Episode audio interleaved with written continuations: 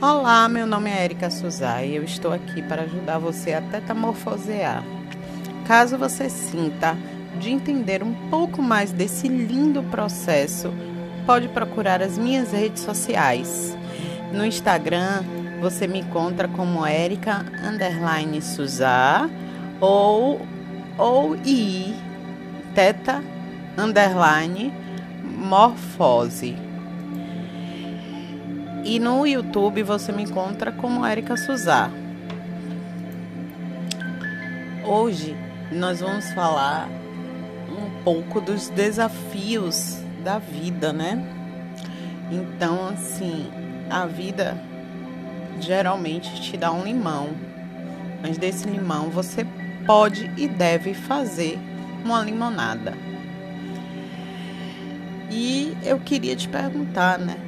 Nesse processo de pandemia que nós ainda não finalizamos, o questionamento é: a pandemia te trouxe motivos para chorar ou para sorrir? O que mudou na sua vida? Você mudou para a vida? Chega uma hora que você precisa fazer uma retrospectiva de tudo e avaliar os pontos positivos e negativos de toda e qualquer experiência. Chega uma hora que você precisa limpar, limpar sua vida de tudo de ruim que pode ter acontecido.